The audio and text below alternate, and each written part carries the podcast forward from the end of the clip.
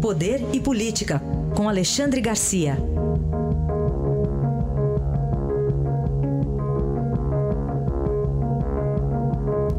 Alexandre, bom dia. Bom dia, Raíssa. Bom dia, Carolina. Bom dia.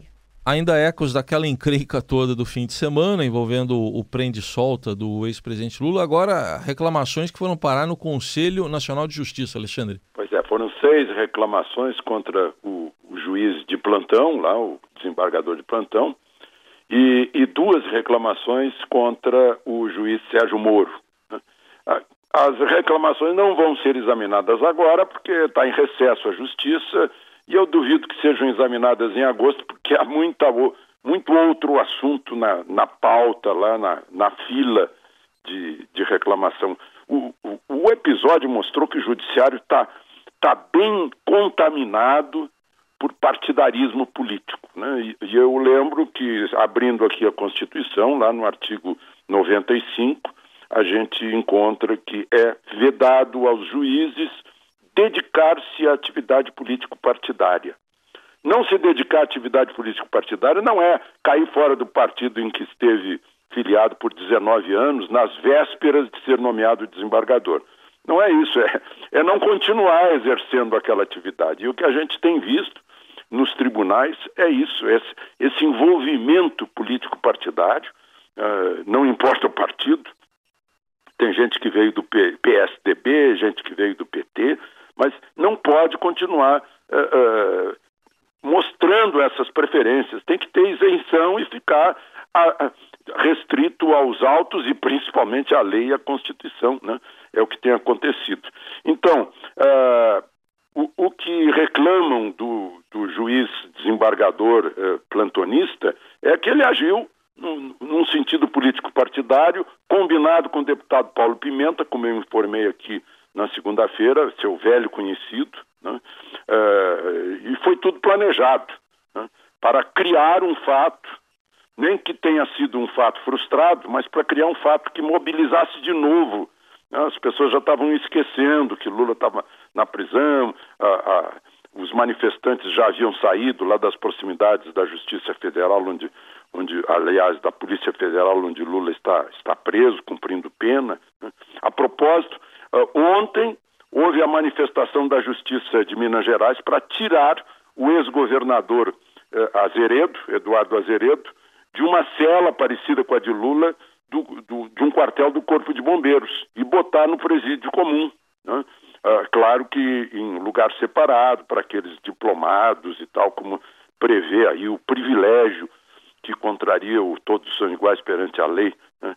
Sabe lá se em breve isso não abrirá um, uma brecha para que aconteça o mesmo com o Lula, que, que tem mais processos pela frente, mais condenações em potencial. E contra o juiz Sérgio Moro, as duas reclamações é que não era da alçada dele, ele não tinha que se meter. Eu ontem conversando com professores de direito, eles me disseram que depois da Constituição de 1988, nenhum juiz é obrigado a acatar uma ordem de um superior, de um desembargador, de um ministro, se essa ordem não estiver calcada na lei. Né? Eh, se for uma ordem ilegal, não há como uh, cumprir essa ordem ilegal. Né? Isso está acontecendo até nas Forças Armadas, já um princípio vigente na hierarquia e disciplina das Forças Armadas, que são estruturas muito sólidas, de que ninguém é obrigado a cumprir uma ordem absurda. Isso, isso já está, eh, já é aceito também. Então, vai se discutir no Conselho Nacional de Justiça, mas, sobretudo, serviu o episódio o, para mobilizar, remobilizar numa época boa, que é véspera de eleição, né? temos aí eleição há, há menos de três meses, uh, mobilizar o, o, o, Partido dos Trabalhadores que estava bem, ficou desfalcado com a condenação de Lula e que a eleição municipal mostrou que uh, se enfraqueceu bastante. Ô Alexandre, eu queria que você fizesse um paralelo entre o recesso do judiciário e três viagens que o presidente Temer fará é, em breve, viagens internacionais, a Cabo Verde, ao México e à África do Sul. Pois é, a partir do dia 17 deste mês, ele, a última viagem a, ele volta dia 27, mas há aí um interregno de cinco dias em que ele vai estar em Brasília nesse período. Mas uh, o que acontece é o seguinte: é que o substituto uh, do, no caso, vice-presidente, já não teve mais, não tem mais presidente, tem vice-presidente que, que assumiu a presidência, substituto direto é o presidente da Câmara, que é candidato em 7, 7 de outubro. Depois, na ordem, é o presidente do Senado, que é candidato em 7 de outubro. Está impedido de exercer car cargo executivo uh, seis meses antes das eleições. Então, sobra para a presidente do Supremo, ministra Carmen Lúcia. Ministra Carmen Lúcia, deixando um poder para presidir outro, né, assume no Supremo uh, Dias Toffoli, né, que a gente sabe também é um, é um militante. Está né, uh, numa situação praticamente igual ao, ao do, a, a, do desembargador Favreto. Né. E, e, aí já se mobilizam advogados e, e petistas para mais alguma, algum fato né, que tente tirar Lula da cadeia né, e, e, estão ainda conversando, não sabem exatamente como. Né. Lá na, no Tribunal de Porto Alegre deu errado, porque o assunto já saiu do Tribunal de Porto Alegre, como mostrou a, a, a, a consultora, consultora não, a,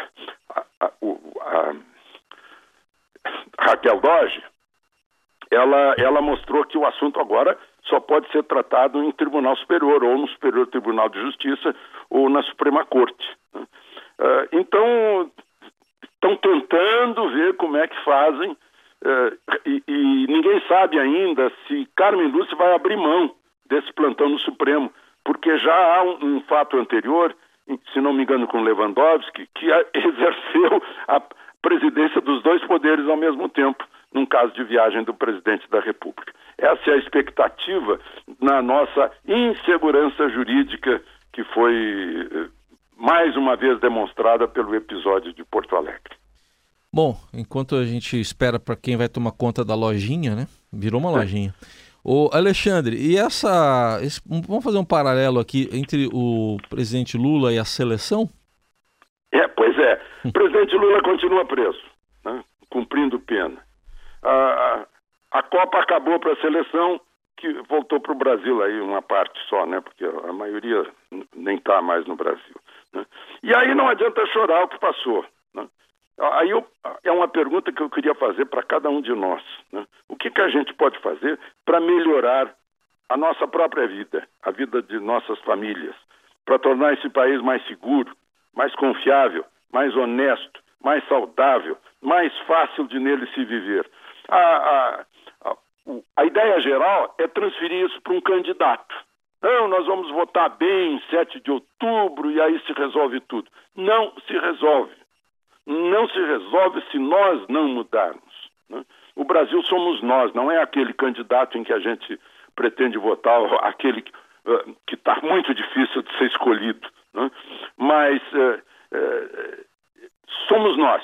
Se a gente der uma olhada e perceber que lá no Espírito Santo, quando a polícia militar parou e, e as famílias com seus filhos saquearam supermercados, quando um caminhão capota na estrada e saqueiam até papel higiênico, quando nós fazemos de tudo para dar uma propina para o guarda que quer nos multar, quando nós tratamos de sonegar o que for possível sonegar, quando nós jogamos lixo na rua, quando nós passamos no sinal fechado, estacionamos em lugar proibido, como é que é? Né? Não adianta querer fugir para o exterior.